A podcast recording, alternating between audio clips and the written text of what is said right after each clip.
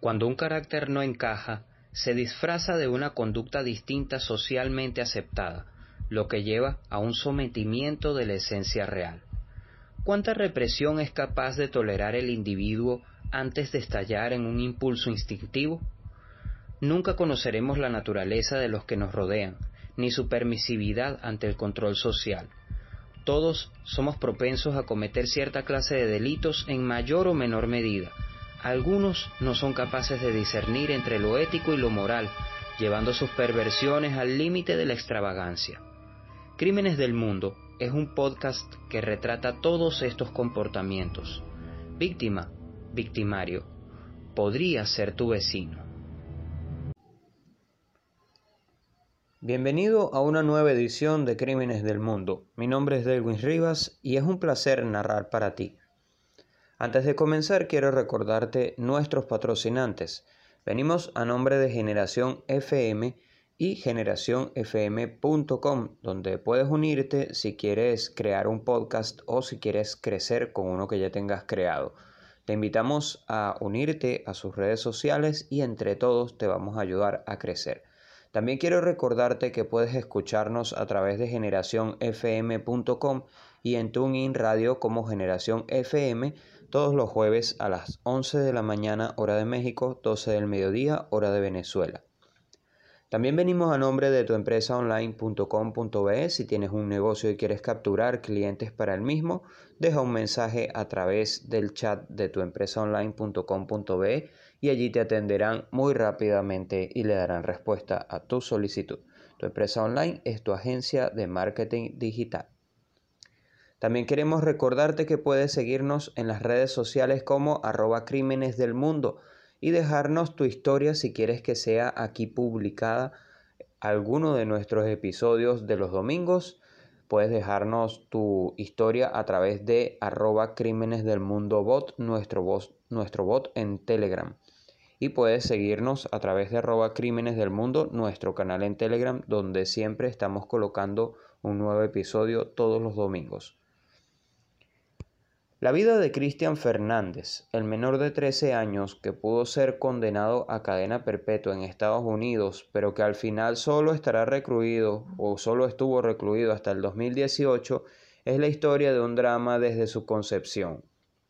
Abusos, violencia y maltratos se repitieron en su corta pero acelerada infancia. Vianela Marie Susana, su madre, lo tuvo con tan solo 12 años después de ser violada por un vecino, el cual fue condenado a 10 años de prisión, pero que la ley al final le impidió abortar. Un hijo ilegítimo que marcó la vida de ambos. Con tan solo dos años, Christian fue encontrado por las autoridades de Miami desnudo vagando de madrugada por la calle. Tras escaparse del motel donde su abuela lo cuidaba bajo los, efectos de las drogas, él y su madre, todavía menor, pasaron a estar supervisados por los servicios sociales. Apenas un año después fue expulsado de la guardería por bajarle los pantalones a un compañero y simular que mantenía relaciones sexuales con él. Las autoridades determinaron entonces que el niño había sufrido abusos de uno de sus primos también descubrieron que el pequeño Christian había matado a un gato porque le había arañado y fue tratado para corregir su comportamiento antisocial y con tendencias criminales, según sus informes. Su vida parecía enderezarse hasta que su madre se casó con Luis Alfonso Galarrago. Tras cinco años de difícil convivencia, Galarrago se pegó un tiro delante de los hermanastros de Cristian que antes habían recibido una, brutal paliza, o en este caso Cristian había recibido una brutal paliza. La violencia se apoderó de su vida y el fatídico 14 de marzo de 2011 se constató. Brianella, con 24 años en ese momento, le dejó al cargo de sus dos hermanos pequeños, cuando volvió a su casa de noche se encontró al menor de dos años sangrando por la nariz y los oídos, inconsciente en el suelo. La madre volvió a meterlo en la cama después de que, de que Christian le mintiese asegurando que solo se había caído de la cama. Se despreocupó, navegó dos horas en Internet hasta que se dio cuenta de que el bebé no se movía. Las investigaciones demuestran que entonces buscó en la red los síntomas que presenta una persona con un golpe en la cabeza. Asustada, avisó a la a emergencias, pero era tarde. El más pequeño de la familia falleció en el hospital dos días después con una fractura de cráneo. A la madre de Christian, Vianela Susana, la condenaron por su contribución al crimen. Según recoge The Florida Times Union, el juez James Daniel sentenció a Vianela, de 27 años, a pasar 10 años en prisión. Pero tras la rebaja de años y los cuatro meses que ella ya había pasado en la cárcel esperando el juicio, no seguiría entonces entre rejas, ya que el magistrado suspendió el resto de la condena a cambio de libertad condicional. Así que Vianela salió a la calle, pese a su papel en la muerte de David Galarraga de dos añitos y hermanastro de Cristian. La Corte decidió que debía pasar 90 días en una casa refugio para mujeres víctimas de violencia doméstica y después dos años en una institución en la que recibiría asistencia de salud mental y ayuda en general para continuar con su vida. Susana se declaró culpable de homicidio agravado por la muerte de su hijo de dos años de edad a manos de otro hijo, Christian, que tenía 12 años en el momento del crimen tras demostrarse en la autopsia que si hubiera avisado emergencias podría haberse salvado el pequeño. Los fiscales sostuvieron en la causa que Susana esperó más de cuatro horas antes de solicitar ayuda médica para su hijo menor. En un principio, se enfrentaba a una posible condena de 30 años de prisión. Susana también debía esperar a que un terapeuta aprobara que vuelva a tener contacto con sus hijos biológicos. En cuanto a Christian, fue acusado por la Fiscalía de asesinato en primer grado y ésta pidió que se le tratara como un adulto por la gravedad del crimen. De hecho, se dice que pudo haber recibido cadena perpetua. Pese a que una iniciativa ciudadana ha recogido o recogió en aquel entonces 190 mil firmas en todo Estados Unidos para que no se le juzgue a Fernández como adultos como, o como un adulto, la Fiscalía se, opone, se opuso a esta opción. Tenemos que proteger a la sociedad de este individuo. Es la única medida que tenemos para asegurar la seguridad de los ciudadanos.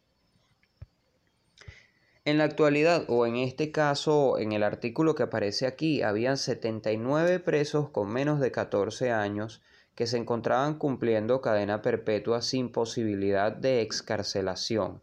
De los casi 2.500 menores condenados en el país, a estar toda su vida en una cárcel, según cifras de Human Rights Watch, un 16%, eh, 16,4% del total de presos.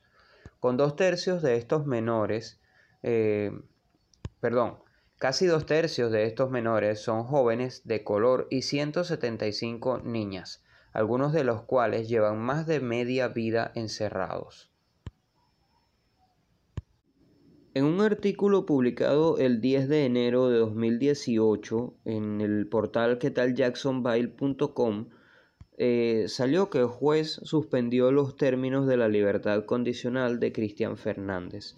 Y esto probablemente eh, no conseguí mucha más información al respecto, así que no sabría explicarles si actualmente se encuentra encerrado. Pero cito el artículo.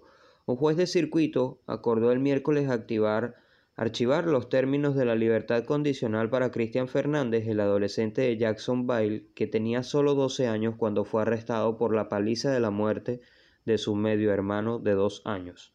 Los abogados Hank Coxe y Buddy Schultz, que representan a Fernández, convencieron al fiscal estatal Bill Serbon y al juez de, de circuito David Gooding para que impidieran que se cumplieran las condiciones de la libertad condicional de su cliente, citando los recientes acontecimientos. Se han desarrollado circunstancias en los últimos meses que hacen que la aplicación de las condiciones de libertad condicional, tanto generales como especiales, distintas a las especificadas en este documento, sean poco realistas y problemáticas, escribieron Cox y Schulz en su moción. La moción continuó diciendo que Fernández debería estar en libertad condicional cuando salga, en ese entonces el lunes, pero señaló que las condiciones no especificadas deberían imponerse una vez que cambien las circunstancias de su cliente. Fernández no estuvo presente en la corte de ese día. Sus abogados no entraron en detalles sobre qué condiciones de su libertad condicional estarían en cuestión. Rechazaron comentarios después de la audiencia incluso. Una copia de la orden de prueba de Fernández arrojó algo de luz. Entre otras cosas, la orden establece que debe ser un estudiante a tiempo parcial o completo, tener un trabajo y recibir asesoramiento, y también limita su contacto con ex hermanos y menores.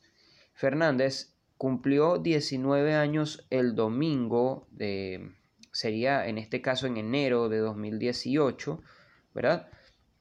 Y estuvo recluido en una instalación del Departamento de Justicia Juvenil contratada por el Estado desde 2013, cuando se declaró culpable de homicidio sin premeditación y cargos agravados por uso de la batería en el caso, como ya habíamos comentado anteriormente.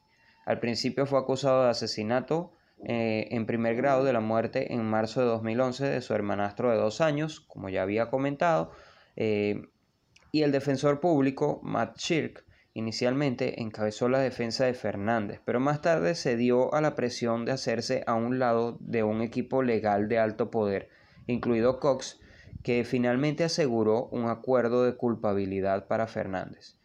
El caso cambió la forma en que los menores son procesados en Jacksonville también se convirtió en un tema candente en la última elección del fiscal del estado, en la que la titular Angela Corey, que acusó a Fernández como adulta, fue derrocada por Melissa Nelson, uno de los abogados del joven. Debido a su participación en la defensa de Fernández, Nelson se retiró del caso. Como resultado, el gobernador Rick Scott recurrió a Cervón cuya oficina cubre el octavo circuito judicial de Florida para actuar como fiscal especial en el caso. ¿Y usted qué opina? ¿Debería o no debería ser juzgado un niño o un adolescente como si fuera un adulto? ¿Realmente está bien darle cadena perpetua a un pequeño? ¿Está correcto? Nos gustaría leer sus comentarios en nuestra página de Facebook respectivos a la publicación de este episodio. Que tenga unas feliz semanas y le recordamos que puede seguirnos en las redes sociales como arroba crímenes del mundo. Recuerde, podría ser su vecino. Hasta la próxima.